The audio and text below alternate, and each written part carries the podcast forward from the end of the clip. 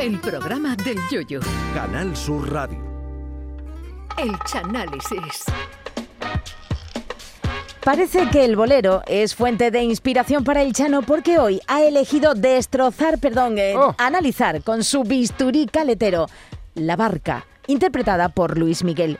¿Qué querrá decirnos de verdad el Sol de México en este tema? El Sol de México no usted, Chano, es Lo sé, lo Luis sé, Miguel. ¿eh? Ah, bueno, la respuesta en el Chanálisis de hoy.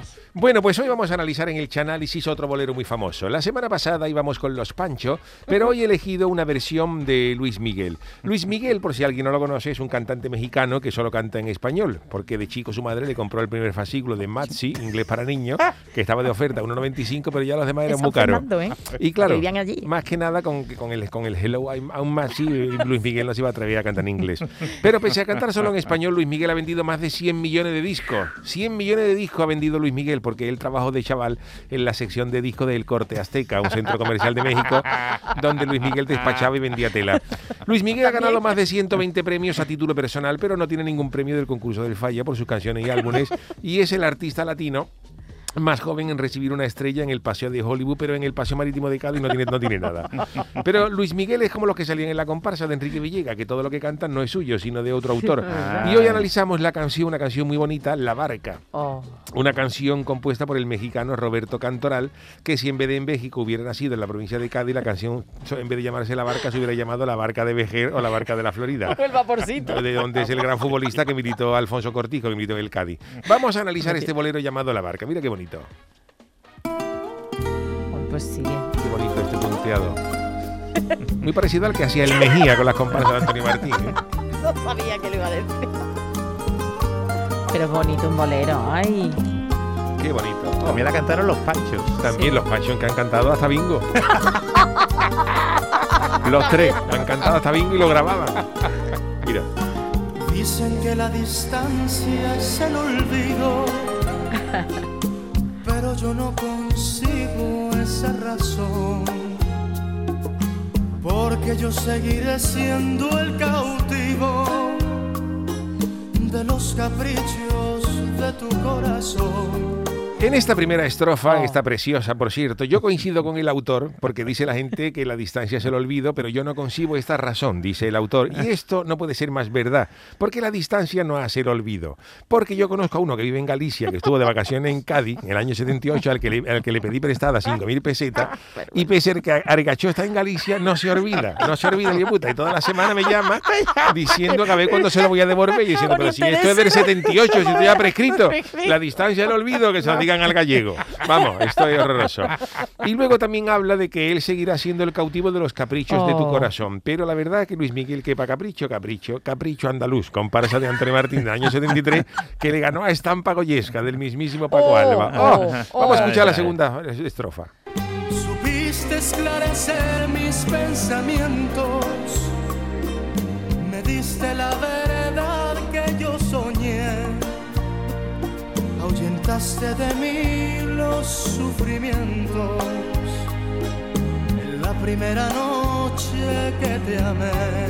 Aquí dice Luis Miguel que supiste esclarecer mis pensamientos, me diste la verdad que yo soñé y ahuyentaste de mí los sufrimientos. Así que no se sabe si esto se lo está cantando a una gashi o a un paracetamol o a un Spidifen que le dio la vida en una noche de resaca.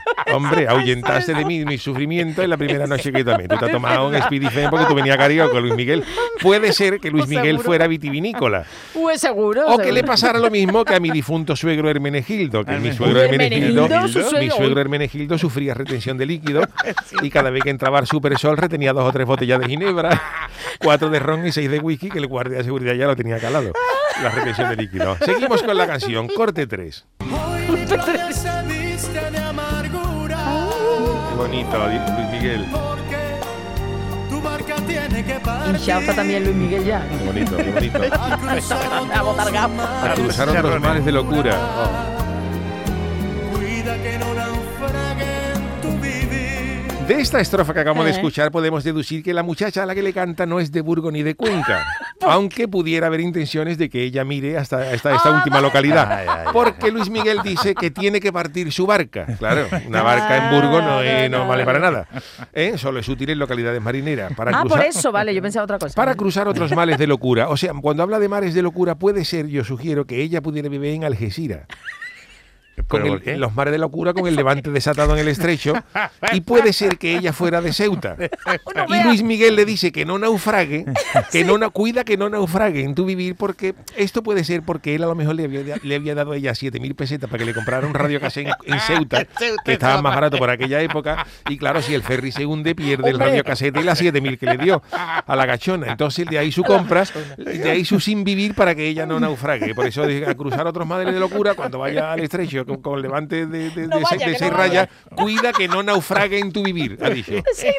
Procúrate, procúrate. Y mira, vamos ahora a una, una frase muy bonita de mí, mira. Cuando la luz del sol se esté apagando, Qué bonito. Oh, te sientas cansada de vagar. Cansada de vagar.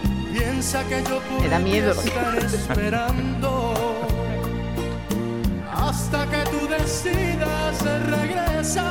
Y esta estrofa musical y poéticamente puede ser la más bonita, pero es algo irreal, porque él le dice a ella que cuando la luz del sol se esté apagando, o sea, ya al final del día, y ella esté cansado de vagar, él la estará esperando hasta que ella decida regresar. Ujú. Pero claro, Luis Miguel, cuando uno está cansado de vagar, lo que te apetece es un sofá bueno, tu tacita de cardo, Pone los pies para arriba. los pies para arriba, la final del falla en el vídeo y no irse otra vez de Ceuta a Algeciras a llevarte a ti el radio casé, que tú eres muy egoísta, que la chavala está, la chavala está molida, la chavala está barda y tú lo que quieres es que te traiga el radio casé. Yo por ti estaré esperando hasta que tú decidas Con regresar. seis barras de levante. Con seis rayos de levante. Pero ojo, porque esta estrofa queda empañada por un detalle que os ha pasado inadvertido. A ver, a ver. Eh, y es que en, en la grabación, Ah. en la grabación, mm, mm, Luis Miguel se percata de que él tiene la, la bragueta bajada. ¿Qué dice? Y al- ¿Cómo va a ser eso? Ojo, y al subírsela torpemente con la mano que no Ah, tiene el micrófono, ya, ya. se coge el juanelo con la cremallera y se da un pellizco que se nota en la grabación. Ver. pero se dejó porque la, la- la- Le daba Emi y. Sony pensaron que le daba esencia al bolero. Vamos a escuchar este trozo de nuevo, Ya, mira. ya. Cuando la luz del sol se esté apagando, Este es el momento exacto en que Luis Miguel se coge el Cayetano. Es verdad que yo me planteo por qué hacía eso Luis.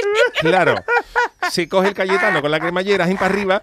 Y esto es- no es nuevo, esto no es un invento, esto, es- esto es una técnica vocal que ya usaban también los Gees para provocar sus famosos que queda muy bien. Los, los para hacer esos se cogían los dedos con una puerta, o a lo mejor el manager le traía un café hirviendo, se cogían la cremallera, en fin, todo esto eran técnicas vocales que, que tenían, ¿no? ¿Usted sabe de usted la, pla- la ha hecho alguna vez la Hombre, técnica vocal esa? Alguna vez, pero muy, Muy esporádicamente, ¿no? vamos, muy, muy esporádicamente. Que no, que no. Vamos a también a escuchar el sexto corte. supiste esclarecer diste la verdad que yo soñé. Ahuyentaste ¿Otra de vez? mí ¿Otra vez lo mismo? La primera noche que te amé. El bolero es muy bonito, pero aquí se, re- se repite otra vez la estrofa, por lo que se ve que el autor, Roberto Cantoral, el mexicano, era más flojo que mi cuñado Alfonso, que se compró un piso en Tarifa para celebrar los cumpleaños, para que el levante le apagara las velas, saca la tarta por la ventana.